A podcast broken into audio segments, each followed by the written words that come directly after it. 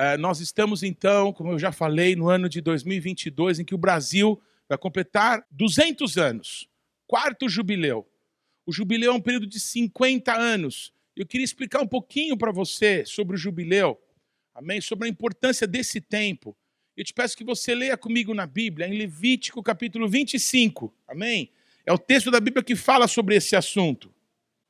Todos que estão nos acompanhando pela internet, por favor, abra a tua Bíblia aí, se você não consegue acompanhar, amém, na tela.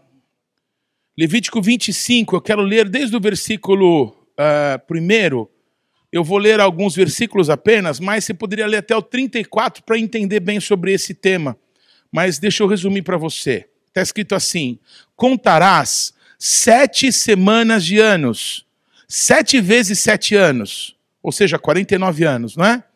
De maneira que os dias dos, é, das sete semanas de anos te serão 49 anos. Então, no mês sétimo, aos dez do mês, farás passar a trombeta vibrante no dia da expiação. Fareis passar a trombeta por toda a vossa terra. Santificareis o ano quinquagésimo e proclamareis liberdade na terra a todos os seus moradores. Ano de jubileu vos será, e tornareis, preste atenção agora, cada um a sua possessão e cada um a sua família. Para que você tenha uma compreensão um pouco mais profunda sobre isso, leia todo esse capítulo, amém? Capítulo 25, leia depois com mais vagar. Mas basicamente o que eu queria te dizer sobre esse texto é o seguinte: o, o nosso Deus diz assim na Bíblia: seis dias o homem trabalhará. Mas no sétimo dia o homem descansará, porque o sétimo é do Senhor. Em outro texto, Deus fala assim: seis anos a terra será cultivada, mas no sétimo ano a terra descansará, porque o sétimo é do Senhor. O número sete na Bíblia é um sinal de Deus para o seu povo. Deus criou todas as coisas em seis dias, é o que a Bíblia diz, e no sétimo dia, Deus separou o sétimo dia, santificou o sétimo dia, e nesse dia, Deus descansou de toda a obra que ele tinha feito. Amém, amados? Quando Deus separa, santifica o sétimo dia para ele, ele está dizendo para nós, dando para nós um sinal. Para você meditar um pouquinho mais sobre isso, pensa assim: Desde o Adão, que ele saiu do Éden, até o Abraão, passaram cerca de dois mil anos. Desde Abraão até Jesus Cristo, mais dois mil anos. Nós estamos aqui no ano 2021, não é? 2022, é, depois de Cristo. Eu acho que você talvez já tenha ouvido falar que Jesus não nasceu no ano zero, né? não existe ano zero. É, é, o calendário, todos os calendários judaico, muçulmano, chinês, persa, o calendário nosso gregoriano, são convenções humanas. Jesus nasceu aproximadamente entre 4 e 6 antes de Cristo. Eu acredito que ele nasceu no ano 6 antes de Cristo e gastaria uma aula toda para te explicar sobre isso, que não é o caso aqui. Deu para entender? A Bíblia diz que Jesus vai reinar sobre esse mundo por mil anos. Amém, amados? Porque o sétimo é do Senhor. Então, se a gente pensasse numa semana de dias, a gente estaria agora na sexta-feira, 5 horas, 59 segundos e eh, minutos e não sei quantos segundos. A sexta-feira, quando escurece, amém? No mundo inteiro os judeus celebram o quê? O Shabat. Porque o sétimo é do Senhor. Deu para entender? Todos comigo? Jesus vai reinar por mil anos. Jesus vai reinar no Shabat eterno. Amém, amados? E nós reinaremos com Ele. Nós estamos às vésperas, nós estamos nos últimos momentos antes da manifestação de Jesus nesse mundo. E Ele virá para reinar. Até aqui tudo bem?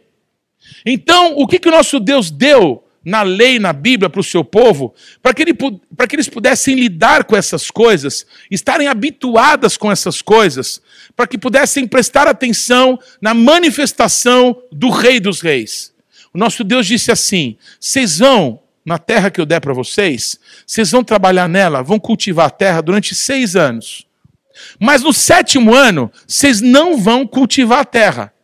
Vocês vão deixar a terra descansar. O que a terra produzir, vão comer vocês, Se alguém estiver passando em alguma propriedade sua, lembra que a propriedade sua é minha, amém? Alô? Você tem a escritura da sua casa, não? Você tem, não? Mas a terra é do Senhor e todos que nele habitam. Deu para entender, amados? Então, no sétimo ano, as pessoas não podiam semear na terra. Elas tinham que comer do que a própria terra desce. Mas também qualquer transeunte, qualquer irmão, qualquer vizinho poderia vir comer, colher da sua plantação. No sétimo ano, ninguém poderia colher de forma comercial. Eu tenho lá, eu planto banana, então eu colho todos os anos banana para vender e viver da banana. No sétimo ano, não podia plantar para colher, para vender. Você podia comer, pegar banana que você fosse consumir, deu para entender? Mas qualquer pessoa que passasse na terra podia pegar também. Repete assim comigo: isso se chama justiça de Deus. Esse ano, esse sétimo ano, em hebraico se chama Shemitah. Olha que interessante. Tem uma pregação do apóstolo Lamartine Pozella que ele fez num domingo é, que a gente tinha conversado naquela semana, acho que foi na terça ou na quarta-feira, eu tive lá conversando com ele, ele pregou sobre isso no domingo. Naquele domingo ele pregou sobre o Shemitah. Esse ano agora, que passou, 2021, o 7 de setembro, coincidiu com o Shemitah, o sétimo ano em que o povo judeu, amém, não colhe, não planta e vai colher apenas do que a própria terra providenciar. Está dando para entender, amados? Houve uma coincidência de datas nesse último ano. O que, que eu penso disso? Que Deus está nos chamando a atenção para coisas que Ele quer fazer na nossa vida, amém, irmãos? Mas então preste atenção: se a cada seis anos a terra tem que descansar um, quando se completa, como o texto que eu li, sete é, ciclos de sete anos, o quinquagésimo ano, o nosso Deus chama de ano de jubileu. Amém? Essa palavra em hebraico Yovel, jubileu, tem a ver com 50 anos. No quinquagésimo ano, nesse ano do jubileu, seria um tempo de se proclamar liberdade à terra. Seria um tempo de que tudo que pertencia ao povo de Deus tinha que voltar para a mão do povo de Deus. Repete assim comigo: isso se chama justiça de Deus. Para você entender um pouquinho mais, quando o povo de Israel entrou na terra prometida, tinha sim de povos estranhos. A terra prometida era chamada de Canaã. Queridos, o Canaã era o neto maldito do Noé. Todos estão comigo? Aquela terra nunca foi Canaã. Aquela terra é a terra prometida. É a terra que chama Israel, porque o nosso Deus prometeu aquela terra para o Abraão, para o Isaac, para o Jacó, que é o Israel, e para sua descendência. Aquela terra tem dono, e o dono é o Senhor. Mas ele prometeu dar a posse da terra, não para uma pessoa, mas para um povo. A posse da terra nunca vai ser de ninguém, é de Deus. Mas ele disse que a terra seria daquele povo. Qual povo? O povo de Abraão, de Isaac e de Jacó. Deu para entender, amados? A Bíblia diz que o povo de Israel ficou 70 anos no cativeiro da Babilônia, porque desde os dias do rei Saul, a terra não descansou os seus sábados. Se você for contar, dá mais ou menos 490 anos, desde Saul até o cativeiro. O povo foi vomitado da terra para que a terra descansasse 70 anos, porque isso não é o que as pessoas acham, isso não tem a ver mais. E se a gente não plantar, como é que a gente vai viver? Ah, eu preciso trabalhar, senão eu não como. Todos estão comigo? Muito tempo o povo de Deus pensou: eu preciso trabalhar, eu preciso fazer hora extra, eu, preciso, eu não posso me consagrar, não posso participar disso ou daquilo para Deus, porque eu tenho que ganhar dinheiro, porque senão como é que eu sustento a minha vida? Quem sustenta a tua vida é o Senhor que fez os céus e a terra. Então a terra de Israel vomitou o povo judeu durante 70 anos para fora, para que a terra descansasse, para que eles não perdessem esse sinal de Deus. Amém, amados? Se você ler esse texto aí que eu estou te sugerindo, Levítico 25, é muito rico. É que eu preciso ir avante hoje. Amém? Você vai ver algumas coisas muito legais, muito especiais. Ok? E uma delas é o seguinte: as pessoas perguntavam, Deus, mas é, é, e se a gente não plantar no sexto ano, né? que, que a gente vai comer depois? Sabe, no sétimo ano, o que, que a gente vai comer depois? Sabe o que Deus falou? Está escrito nesse texto, leia depois. Levítico 25. No sexto ano, eu vou multiplicar a colheita de vocês, de maneira que não vai faltar alimento para vocês no ano em que a terra descansar. Quantos confiam na promessa de Deus? Fazei prova de mim, diz o Senhor, se não abrirei as janelas nos céus e derramarei bênçãos sem medidas sobre a tua vida. É uma questão de crer ou não crer. Você diz que é crente, mas você crê? Então haja, segundo o que você declara crer, amém, irmãos? Muito bem. Queridos, agora no ano do jubileu era mais, era mais power. Porque se depois do sétimo Shemitah não se podia plantar no sétimo ano, no ano do jubileu não podia plantar de novo. Eles só iam plantar no terceiro ano, depois que terminasse o jubileu. Ia ficar dois anos sem plantio toda a terra de Israel. E o nosso Deus disse: confia em mim, confia em mim. Faz o que eu estou dizendo, faz o que eu estou ordenando vocês. Amém? Confiem na minha palavra. Queridos, é, maldito é o homem que confia no homem. Vocês estão comigo? Confia no Senhor, confia na palavra de Deus a teu respeito. Amém? O meio da Bíblia diz isso. Melhor é confiar em Deus do que confiar no homem. É a metade da Bíblia isso. Deu para entender, queridos? Aleluia. Agora, a justiça de Deus estava nisso. Quando a terra foi dividida, foi dividida por Josué e por Eleazar, que era o sacerdote naqueles dias. E cada uma das tribos de Israel recebeu uma parte da terra. Segundo o número de homens que cada tribo tinha, cada tribo recebeu a sua porção de terra. Tudo bem, irmãos? Muito bem. E aí, em cada tribo, cada família daquela tribo recebeu uma parte da terra. Então, esse daqui vai ficar com esse pedaço, outro vai ficar com aquele pedaço. Toda a terra de Israel foi dividida entre as tribos e entre as famílias dentro de cada tribo. Até aqui tudo bem? Repete assim comigo. Nós estamos falando de justiça de Deus. Muito bem. Então o que, que acontecia? Vamos supor que a Fran tinha a propriedade dela, mas ela teve alguns problemas, ela aplicou mal os recursos dela e ela ficou endividada. E aí ela tinha que vender a propriedade dela para Zilda, por exemplo, para que ela pudesse arcar com os, os, as dívidas que ela tinha. Todos estão comigo? Então, se ela pegasse e vendesse a propriedade dela para Zilda, escuta só, no ano do jubileu, a propriedade que ela tinha vendido para Zilda voltava para a família dela, para os filhos ou para os netos, para que a justiça de Deus se mantivesse sobre a nação de Israel, não sobre uma pessoa. Repete assim comigo: a gente erra muitas vezes, mas o nosso Deus é fiel. Se você se desviar de Deus, as tuas gerações depois de você serão restauradas pelo Senhor em nome de Jesus. Você pode amaldiçoar a tua vida, a vida do teu filho, a vida do teu neto e do teu bisneto, mas quando Deus tem um propósito com um povo, o propósito de Deus vai se cumprir. Vocês estão comigo? Então a lei de Deus é essa. Se uma pessoa vende a propriedade dela, aquilo que Deus deu como herança desde a conquista da terra para alguém, no ano do jubileu, aquela propriedade volta para a família. Então nosso Deus declara: olha, ninguém haja de maldade com o outro, hein? Porque o que era vendido, preste atenção, não era a terra, porque a terra pertence a Deus, deu para entender? O que eram vendidas eram as colheitas que a terra podia dar. Repete assim comigo: quem não trabalha não colhe. Meu irmão, a terra é do Senhor, e Ele está te dando a terra para você trabalhar. Trabalha para você colher, meu irmão. Deu para entender? As pessoas, às vezes, queriam vender a terra, mas a lei era a seguinte: dependendo do número de anos que falta para o jubileu, você vende a terra mais barato ou mais caro. Deu para entender?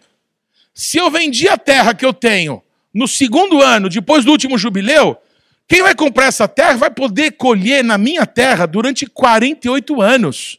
Eu não vou estar nem vivo aqui quando acabar. Deu para entender? Quando a terra voltar para minha família. Mas, se já passaram 47 anos do último jubileu, só tem três para o próximo, eu vou vender a terra baratinho, porque daqui a três anos a terra volta para mim. Então, nosso Deus fala para o povo ter zelo, porque Ele é justo. E Ele cuida de nós, Ele cuida do seu povo. Isso é lindo demais. Repete assim comigo: Deus é justo. A palavra de Deus é justiça, amém, irmãos? Aleluia, aleluia. No ano do jubileu, a terra voltava para a possessão dos donos mais antigos, dos descendentes mais antigos, que receberam a possessão perpétua da terra. Aquilo que está nas tuas mãos não te pertence, pertence aos teus filhos e aos filhos dos teus filhos. Pai seja sobre Israel. Não é lindo isso? Amém? Quando você recebe uma herança, ela não é mais tua, ela já é dos teus filhos. Vocês estão comigo, meus irmãos? Então a terra que Deus dá para nós, nós temos que cultivar nela, porque nós vamos colher e vamos viver dessa terra, e vamos viver bem dessa terra, amém, amados? Mas nós precisamos depender de Deus e confiar no Senhor. Quem já ouviu a expressão aqui no campo meieiro? Alguém sabe o que é um meieiro? Alguém sabe, não? Meieiro é uma pessoa que arrenda uma terra Ok? Eu estou falando da banana por causa do papai da Letícia. Vamos supor que a pessoa quer plantar banana. Então ela vai arrendar a terra de alguém. Então ela arrenda uma terra lá. E ele é o meieiro do dono da terra. Então é o seguinte: o dono da terra, sem pôr a mão no, no, na enxada, em nada, vai receber metade de todo o valor de banana que aquela produção der. Deu para entender? Se eu sou, se eu arrendei uma terra por três anos, por sete anos, e eu sou meieiro, a cada ano eu tenho que dar metade da minha produção para o dono da terra. Estão comigo? Olha para quem está do outro lado e fala assim: Deus fez para você, meu irmão, algo de pai para filho. Ele é o dono da terra. E deixou por você só por 10%, amém? Alô? Fala assim, tá de graça 10%. Estou falando loucura não? Está dando para entender? Fala assim, a terra pertence ao Senhor. Todos que nela habitam. Deu para entender, queridos? Muito bem. Esses princípios que estão ligados ao jubileu, naturalmente estamos falando da terra de Israel. Estamos falando do povo judeu. Mas, amados, nós somos do povo de Deus. E a palavra de Deus, amém? Ela é literal para o povo judeu mas ela serve para nós de direção, serve para nós de um aio que nos conduz até o Senhor, serve de nós de uma direção de como Deus é, de como Deus nos trata. Tudo bem, amados? Nós estamos entrando num ano em que o Brasil vai completar o seu quarto jubileu. Sabe quem que é povo de Deus nessa terra? Nós somos povo de Deus nessa terra. Os nossos irmãos cristãos que confiam no Senhor, que vivem pela palavra de Deus, nós somos o povo de Deus nessa terra e nós temos direitos dados por Deus. Amém? E nós precisamos obedecer a Deus para que os direitos possam nos alcançar. Todos comigo? Aleluia.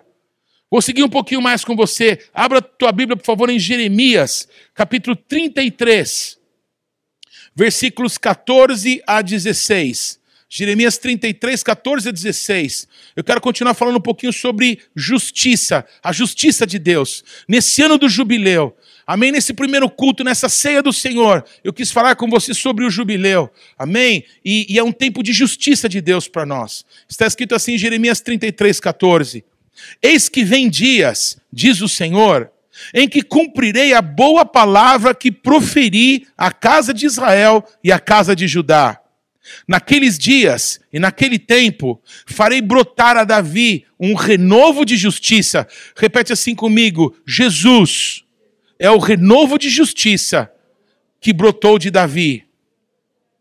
Ele executará juízo e justiça na terra. Naqueles dias, Judá será salvo e Jerusalém habitará seguramente. Ele será chamado Senhor, justiça nossa. Nessa palavra Senhor, em letra maiúscula aí que você está vendo, está escrito o nome de Deus, Yud Rei Vav Rei, e a palavra Tzidikeino. Amém? Essa expressão Yud Rei Vav Rei, nós ouvimos de um pastor judeu que teve conosco aqui há uns dois, três anos atrás. Amém? Trazendo uma palavra muito tremenda do Senhor sobre o nome de Deus.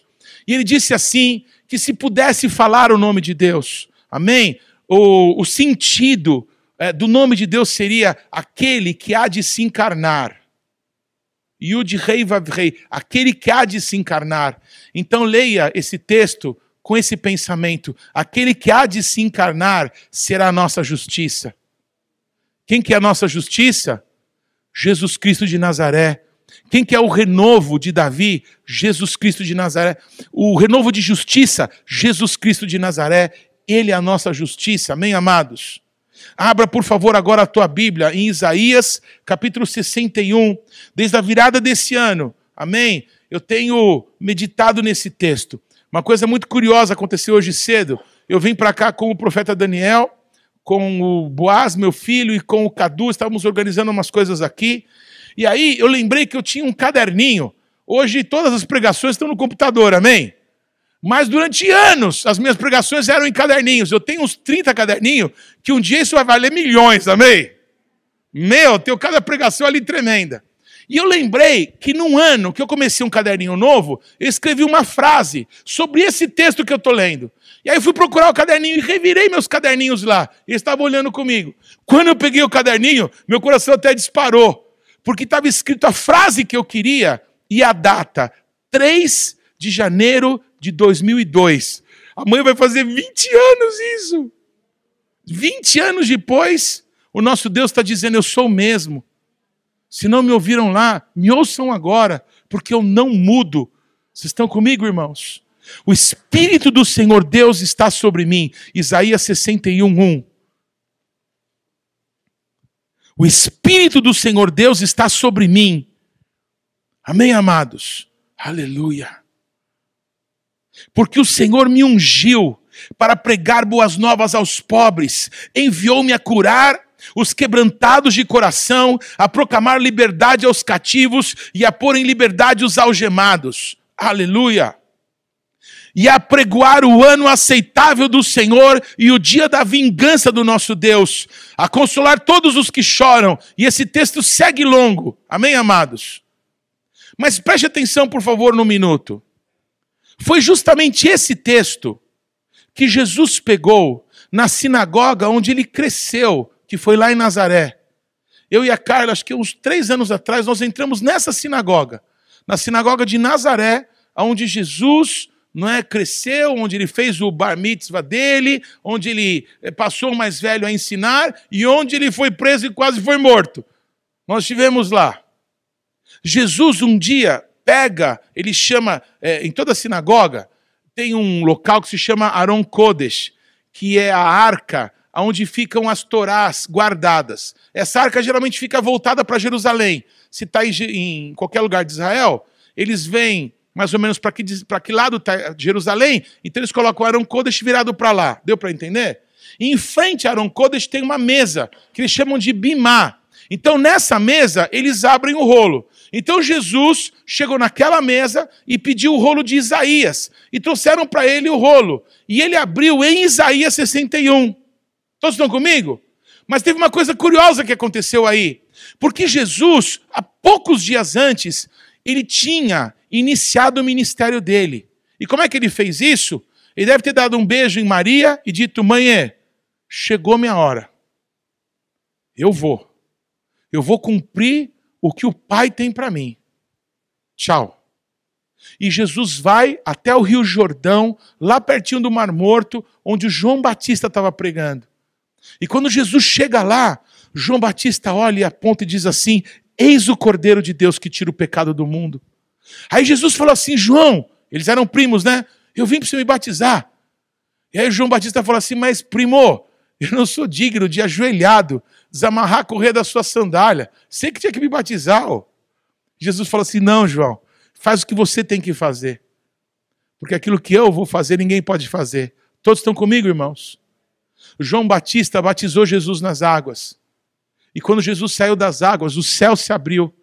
E o nosso Deus e Pai disse assim: Esse daí é o meu filho, eu estou muito feliz com ele.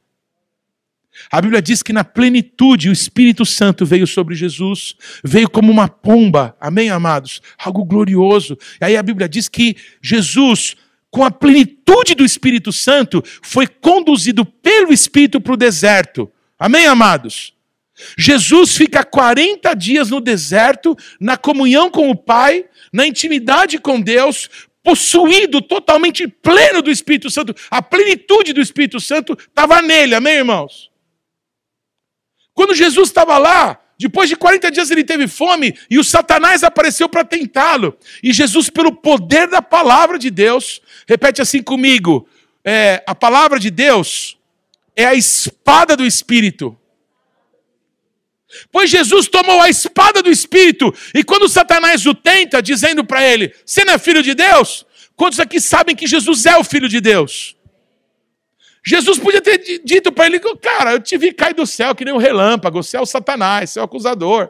Você sabe quem que eu sou? Jesus não falou isso. Sabe o que Jesus disse? Satanás está escrito: nem só de pão viverá o homem, mas de toda palavra que procede da boca de Deus. Amém? O Satanás continuou, pegou Jesus e levou para o pináculo do templo. A palavra piná em hebraico quer dizer esquina. Existe lá até hoje uma construção né, que se chama hoje Esplanada do Templo, que tem quatro muros. Né? Quando a gente fala do Muro das Lamentações, é uma dessa, um desses muros. Então, esse, esses muros, eles têm quatro vértices, né, quatro esquinas. O muro ocidental e o oriental, com o muro sul e o muro norte. Essa palavra pináculo quer dizer esquina. Então, essa construção tem quatro pináculos. Só que o mais alto, muitos aqui já foram comigo lá, é muito alto. É o pináculo do lado oriental com o lado sul. E quando se olha daqui para baixo, dá uns 100 metros, é muito alto. O Satanás pegou Jesus e levou lá e falou assim: não está escrito no Salmo 91 que Deus dará ordem aos seus anjos para te guardar? Pula daqui. Você não é filho de Deus? Pula. Não está escrito na Bíblia a teu respeito? Pula lá. Jesus pulou para trás, amém? E diz assim: Satanás está escrito também: não tentarás o Senhor teu Deus. Amém, amados? E aí o Satanás tenta Jesus dizendo: Por favor, Jesus, se você prostrado me adorar, tudo que eu tenho eu te dou. O Satanás estava falando a verdade aí. Todos os reinos do mundo são dele, o homem deu para ele. Vocês estão comigo, amados? O Satanás estava dizendo, Jesus, para que sofrer, cara? Para que ser rejeitado? Para que apanhar? Para que ser esbofeteado, cuspido? Para que ser crucificado? Para que sofrer? Você não quer esse mundo? Eu te dou. Se você me adorar só um pouquinho, vai só um pouquinho, só um pouquinho, me adora, vai.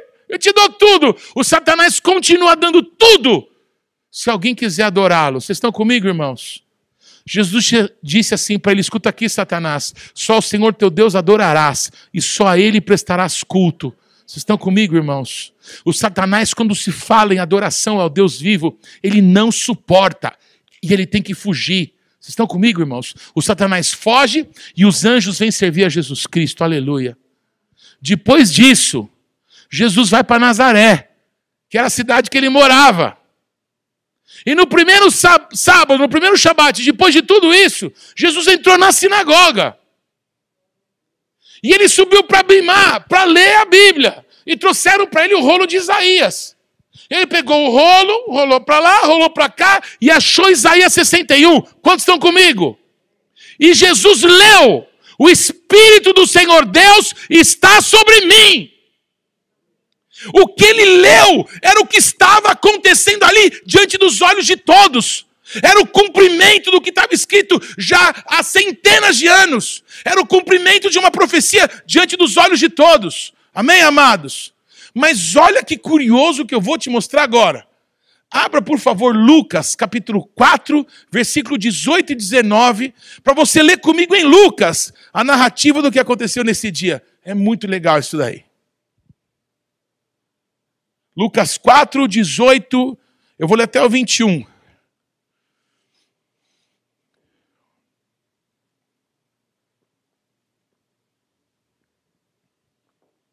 O Espírito do Senhor Deus está sobre mim, pelo que me ungiu para evangelizar os pobres.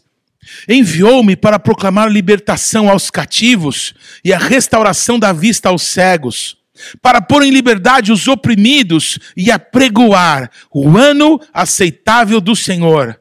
Tendo fechado o livro, devolveu ao assistente e sentou-se. E todos na sinagoga tinham os olhos fitos nele. Então passou Jesus a dizer-lhes: Hoje se cumpriu a escritura que acabais de ouvir.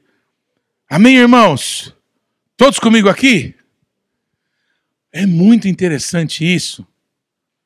E o sinal que eu estou querendo chamar a tua atenção foi o fato de Jesus ter fechado o rolo e sentado. Porque a Bíblia diz que todo mundo, quando Jesus faz isso, imagina que ele estava aqui na frente, ele sentou ali, todo mundo fez isso assim, ó.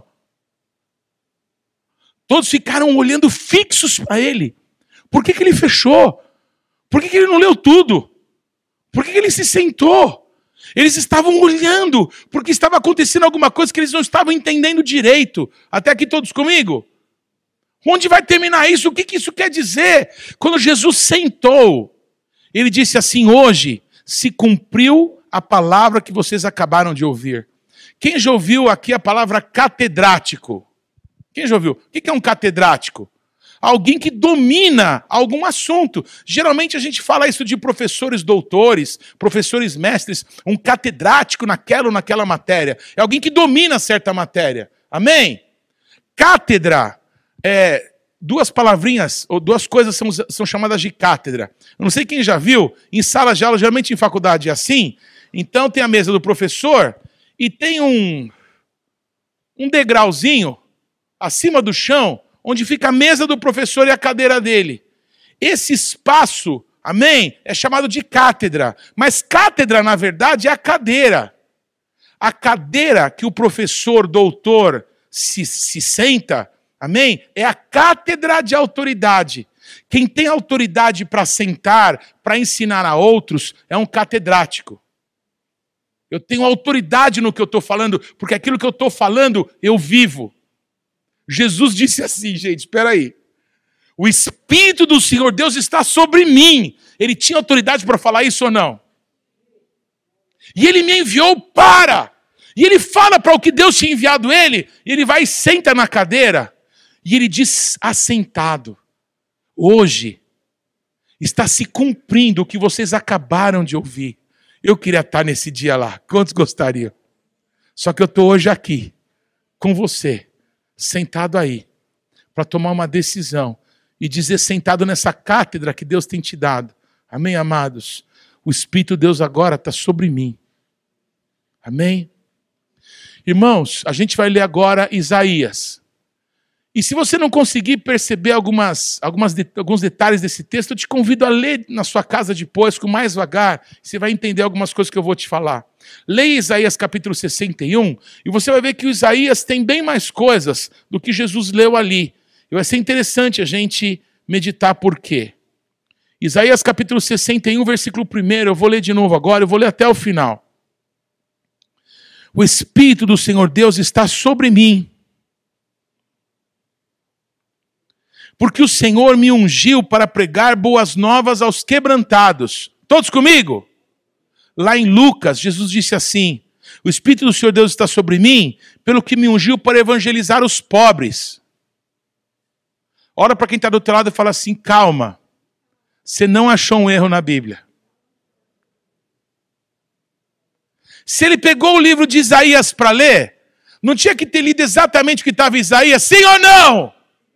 Claro que sim, e é claro que ele leu.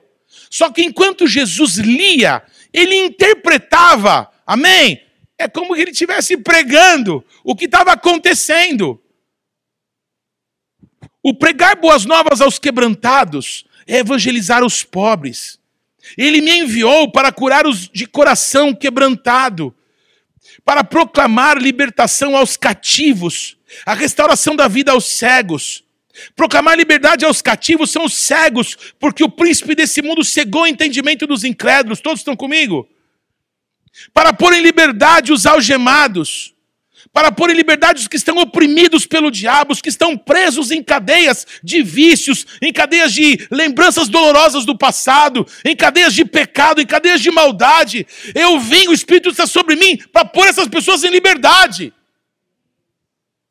E apregoar o ano, amém, desejado, querido, aceitável do Senhor. A palavra, a expressão em hebraico é Likro Shenat Ratsom Ladonai. É proclamar, gritar, bradar, fazer conhecido, anunciar, proclamar, amém? Tocar fanfarra, para que todo mundo ouça, para que todo mundo saiba. É, Shenat Ratsom Ladonai. Shenat é o ano, Essa expressão é, ratson vem da palavra rotse. Por exemplo, é, se eu falo assim em hebraico, eu quero um bolo, eu falo ani rotse bubá, eu quero bolo.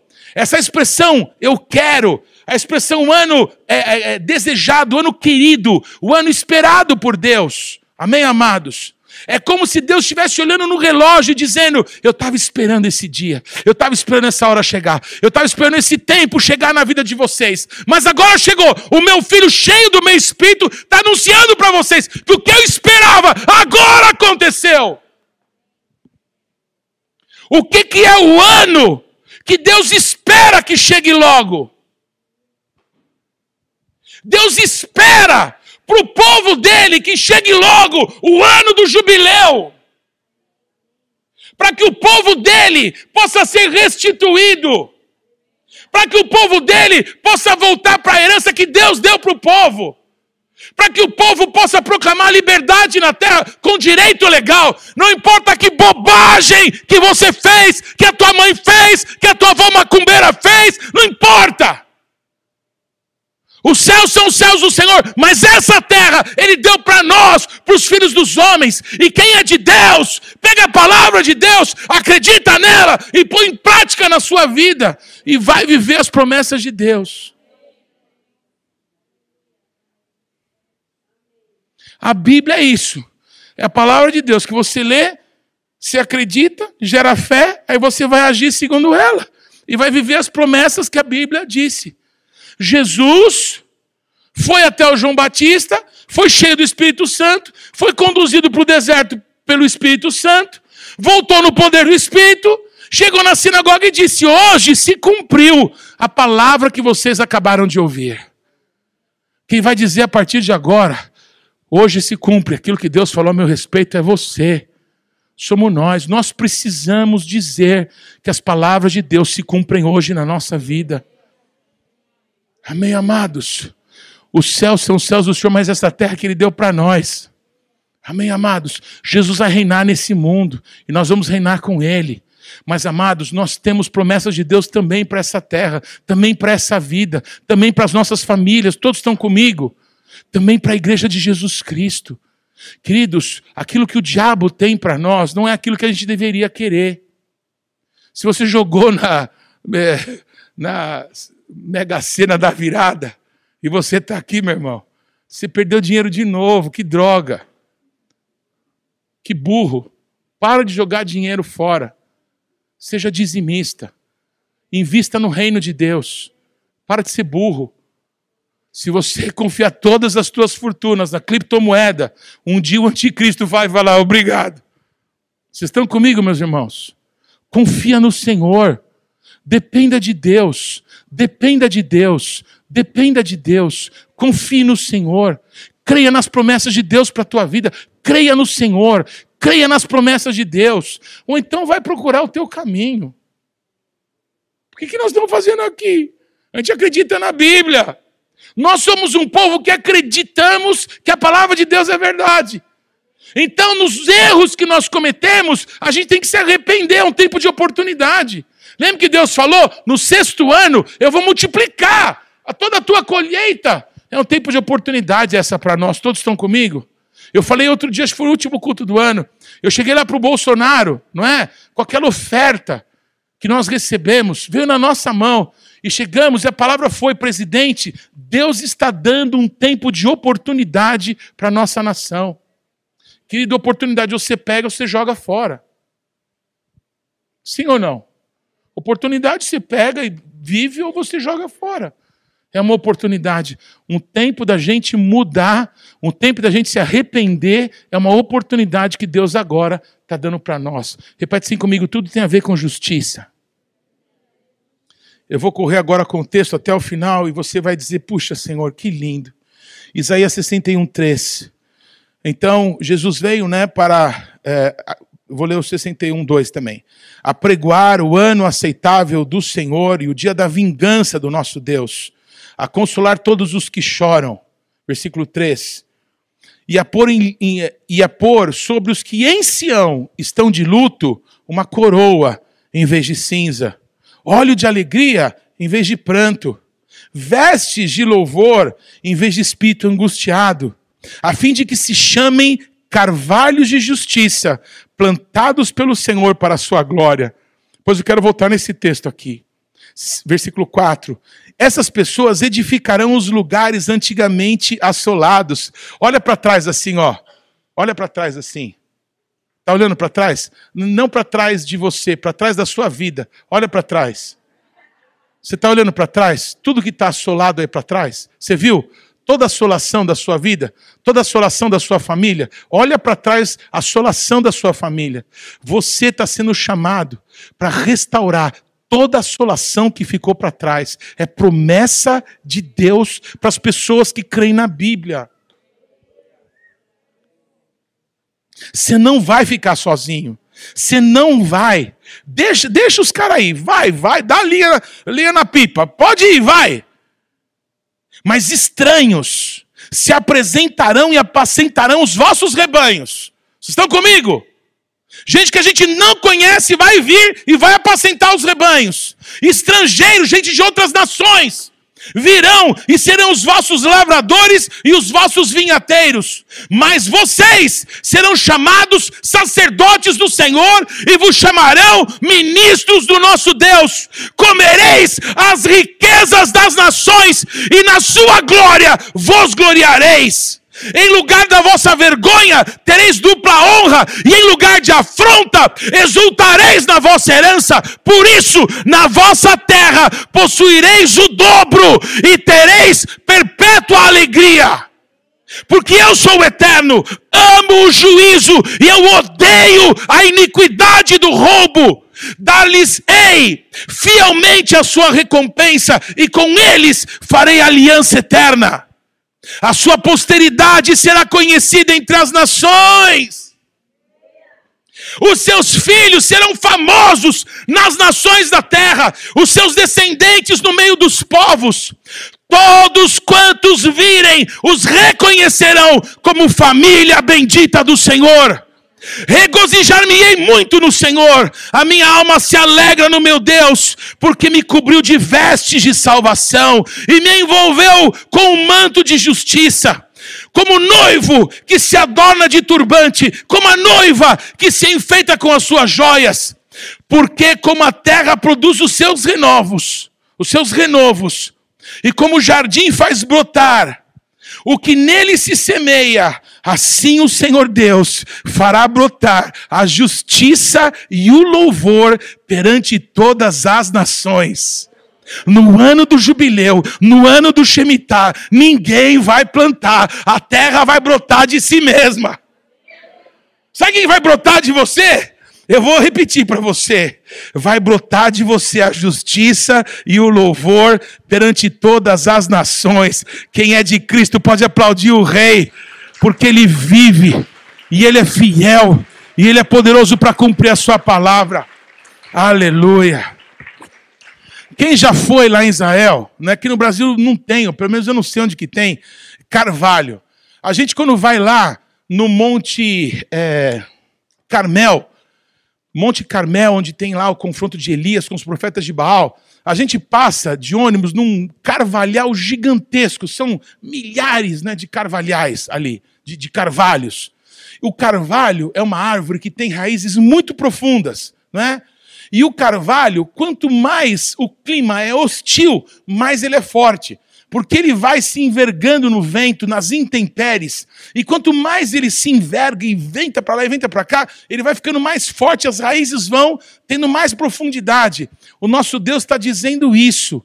Eu tenho forjado você nas piores intempéries que você possa imaginar, porque eu tenho um propósito com a tua vida. Quem se identifica com essa palavra? Olha, eu bem que eu queria ser um laranjeiro, mas acho que eu sou um carvalho mesmo. Vocês estão aqui comigo, irmãos? Glória ao nome de Jesus. Glória ao nome de Jesus. Carvalhos de justiça. O carvalho é uma árvore que durante as tempestades se torna cada vez mais resistente. As suas raízes se firmam e se aprofundam mais durante o tempo da adversidade. Que tremendo isso. É, o apóstolo Paulo diz em 2 Coríntios 5, 21. Aquele que não conheceu o pecado, ele o fez pecado por nós para que nele fôssemos feitos justiça de Deus. Essas pessoas que vão viver essas promessas serão chamados de carvalhos de justiça, plantados pelo nosso Deus. Vocês estão comigo, irmãos? Aleluia. Queridos, esse texto todo de Isaías 61 fala do jubileu, fala de uma restauração que não vai ser de uma família, que não vai ser de um povo, de uma congregação, que vai ser do mundo. O mundo vai ser restaurado. Amém? O restaurador de todas as coisas se chama Jesus Cristo de Nazaré. E nós estamos vendo as gotas dessa chuva que começa a cair. Nós temos oportunidades diante de nós de viver as promessas de Deus como um sinal para a nossa geração. Eu já estive presente, eu encerro com isso, em vários lugares, amém? Em que pessoas de várias nações da terra vieram ao Brasil para profetizar que Deus ia derramar uma unção, um avivamento sobre a nação brasileira, e o que Deus faria no Brasil ia tocar as nações da terra. Vocês estão comigo, irmãos? Uma vez eu estava em, em Minas, é, umas duas horas ali de Belo Horizonte, eu não sei o nome da cidade, mas era um sítio, chamava o Canto da Siriema. Então tinham 60 brasileiros e 60 internacionais. Pessoas falando sobre transformação, a transformação que Deus quer fazer no Brasil. Então, a liderança você conhece aí da nação estava toda lá. Estava a pastora Ana Paula Valadão, e ela que fazia o louvor à noite, não é? Ela, a Nívia Soares estava com a gente lá, então estava apóstolos do conselho, líderes da nação brasileira e os internacionais. É, teve um dia que juntaram todos os líderes internacionais e foram até a plataforma que a pastora Ana Paula estava cantando. E eles disseram assim: o que Deus fez conosco, amém? Isso foi um americano que falou, no século é, 20. O que Deus fez com o Reino Unido no século XIX, Deus vai fazer com o Brasil no século XXI. Vocês serão usados para tocar todas as nações da terra com o Evangelho. Eu estava lá quando isso aconteceu. Vocês estão comigo, irmãos? Quando nasceu, no ano de 2006, houve uma reunião em Brasília. E aí juntaram também líderes de todo o Brasil, algumas pessoas de fora. E tinha um profeta muito amigo de um casal, amigo nosso, e esse profeta pegou uma caneta, sabe essas canetas que na ponta tem uma, uma lanterna? Ele pegou uma, uma caneta e, e ligou essa caneta e ficou parecendo uma tocha. E aí ele disse assim: Eu, como americano, eu quero passar a tocha que esteve com o meu povo no século XX para o Brasil, porque Deus vai usar a nação brasileira para tocar todas as nações do mundo com o Evangelho no século XXI. Eu estava lá, eu vi essa palavra profética ser liberada. Quantos estão comigo, irmãos? Se olha para a tua pequenez, né? se olha para você, você fala, cara, deve ter sido para outro. É tu mesmo, Gideão. É com você que eu vou fazer. Deus não olha aparência, Deus vê coração. E Deus tem um propósito conosco. Vocês estão comigo, irmãos? Deus vai fazer de você como carvalhos de justiça. Romário, plantados na casa do Senhor, para a glória do nosso Deus e Pai. Vocês estão comigo, amados? Repete sim comigo, Jesus, eu te amo. E eu te agradeço por estar presente nesse momento, para participar do que o Senhor tem para as nossas vidas. Amém? Deus desejou esse tempo. Deus esperou esse tempo na nossa vida. Deus estava contando, olhando o relógio, o ponteiro passar, para que chegasse esse tempo logo. Amém, amados? Queridos, olha para Jesus, o autor e o consumador da nossa fé. Não é por nós, não tem a ver com a gente, não tem a ver com as nossas vidas. Amém? Uma pessoa muito amada. Sabe essas pessoas que você sabe que você vai ser amigo pro resto da vida? Uma pessoa me escreveu hoje, perguntou assim: Pastor, eu posso participar da ceia? né? E eu disse assim, querido, se for pela gente, a gente nunca pode. Se você esperar você estar tá bem, para você participar da ceia, para você ministrar adoração, você nunca vai. Porque nós precisamos de Jesus todos os dias. Vocês estão aqui? Tem um monte de gente que finge que é espiritual e dentro dele é um fel de miséria, de maldade. Vocês estão comigo, irmãos? É por Jesus Cristo, é por aquilo que ele fez por nós na cruz do Calvário. Amém, amados? O ano do jubileu nos vai alcançar se nós crermos. Amém? Se nós dissermos, Deus, eu não consigo, mas eu me entrego nas tuas mãos para viver as tuas promessas. Amém, amados? Se a gente acreditar que Deus pode usar pessoas pequenas como nós, amados, o que, que Deus pode fazer? Hein? me ligou um casal, na verdade estavam algumas semanas me procurando, mas eu só consegui falar com eles no dia 31, 10 horas da manhã eu falei com eles. É um casal da Argentina, ele é um jovem apóstolo, ela é uma política, não é? Ela é vice-presidente de um partido político que está nascendo na Argentina. E Deus tem um propósito tremendo com essa família, um propósito para tocar as nações da terra. O papai dela era um grande amigo meu, ele faleceu no último ano de Covid. Ele foi o anfitrião. Quando a Argentina completou seu bicentenário em 2016, ele recebeu todas as nações latino-americanas lá, todas as províncias da Argentina foram recebidas lá por ele. Ele faleceu esse último ano e esse casal me pediu paternidade, cobertura. Eu disse, gente, calma, não é? Vamos caminhar, vamos junto. E eu dei alguns conselhos para eles. Vocês estão comigo? Eu sugeri algumas coisas que eu entendia que eles deveriam tomar posicionamento. E não nos falamos mais. De vez em quando eu curtia coisas que eu via deles no Instagram e eles curtiam as minhas coisas aqui. Não nos falamos mais. E algumas semanas eles começaram a me procurar querendo falar comigo e conseguimos falar no dia 31. No dia 31 eles disseram assim, numa, num espanhol difícil de entender, que nem o apóstolo Arles diz, argentino não fala espanhol, fala argentino. E eles disseram, é, apóstolo, a gente conversou com você no dia 1 de agosto desse ano. Eu não lembrava o dia. Eles lembravam o dia. E você nos deu algumas direções que a gente teve até dificuldade, porque a gente não pensava em fazer aquilo daquela maneira, mas a gente fez. E apóstolo, a gente está te ligando para agradecer a Deus e para te contar que tudo o que a gente ouviu, a gente fez e a gente tem prosperado e a igreja tem crescido e muitas congregações têm se aproximado de nós, coisas que a gente não imaginava. E nasceu esse partido político, e ela já tinha uma atuação política muito grande, num trabalho que até a gente já fez aqui no Brasil chamado Parlamento e Fé. E ela precisou passar isso para outras pessoas para se dedicar a esse trabalho, porque ela vai ser uma senadora da República da Argentina, amém, irmãos? Vocês estão comigo? Eu quero dizer para você, em nome de Jesus, que Deus tem propósitos para nós que são eternos. Eu já escutei várias vezes pessoas falando sobre isso. Eu nunca me vi usando essa figura que eu vou usar agora. Mas, irmão, a galinha fica só olhando para o chão e ciscando. E você não foi chamado para ser uma galinha. Você foi chamado para voar nas maiores alturas, no vento do Espírito Santo. Você foi chamado para ver longe e alcançar a promessa de Deus na tua vida. Eu quero abençoar a tua vida. Eu quero te dizer, eu ansiosamente, eu esperei participar dessa ceia com você no dia 2 de janeiro de 2022, porque chegou. Chegou o tempo. Nós vamos viver as promessas de Deus. Lutas estamos tendo.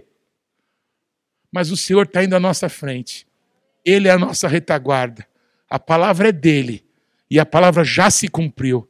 Todos estão comigo? Para encerrar, queria pedir que os diáconos se preparassem para a ceia. Por que, que as pessoas estavam olhando para Jesus? Por que, que todos tinham os olhos fixos nele? Porque esse texto seguia e falava sobre o dia da vingança do nosso Deus. Vocês estão comigo? Mas aonde tinha uma vírgula para falar da vingança, Jesus temporariamente pôs um ponto e fechou o livro um tempo de oportunidade, da graça de Deus, nos é dado agora. Uma palavra de esperança é o que Jesus tem para a nossa vida neste momento. O tempo da vingança virá, mas ainda não chegou. Vocês estão comigo? Se agarra na oportunidade da graça, porque o dia da vingança vem. Se ele cumpriu a primeira parte, disse hoje se cumpriu a profecia que vocês acabaram de ouvir, eu quero que você saiba que ela já se cumpriu toda na eternidade. Mas ela vai se manifestar diante dos olhos de todos, das nações. Amém, amados? E naquele dia, você vai ter duas posições para estar, não tem uma terceira. Você não vai poder ser observador de fora. Ou você vai estar no time dos que reinam com Cristo ou você não vai estar. O tempo para escolher é agora. A oportunidade é hoje. Amém? Essa bênção que eu faço em hebraico, para os que nos visitam, não é? É uma promessa de Deus, é uma palavra de Deus que diz assim: Deus falou, Moisés, fala para o sacerdote invocar o meu nome sobre as pessoas, porque quando o meu nome for invocado sobre as pessoas, eu mesmo virei e os abençoarei. Amém? Eu sou homem igualzinho a você, passo por lutas, nós todos somos dependentes de Jesus. Mas na posição de sacerdote, quando eu invoco o nome do Senhor sobre a tua vida, é Deus que vai te abençoar. Você precisa de Deus, assim como eu. Amém? Adonai veishmereha Yair Adonai panaveleha והונקה איס אדוני פניו אליך, וישם לך Shalom. Que o Senhor te abençoe e te guarde. Que o Senhor faça resplandecer sobre você a presença dEle. e que Ele tenha misericórdia de você que sobre você o nosso Deus levante a sua presença e te dê paz. Eu invoco sobre você o nome do Deus Todo-Poderoso, e no nome santo e bendito de Jesus Cristo de Nazaré, eu te abençoo. Seja você uma bênção, anda diante do nosso Deus e ser perfeito. Amém! Vão na paz, um 2022 glorioso em nome de Jesus. Amém.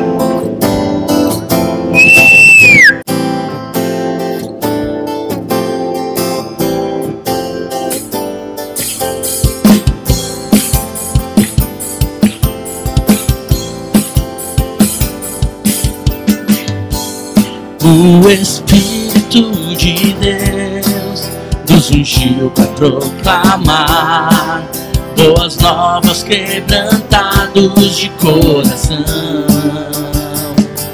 Nos ungiu para curar e aos cativos libertar, ministrar aos que estão tristes em Sião.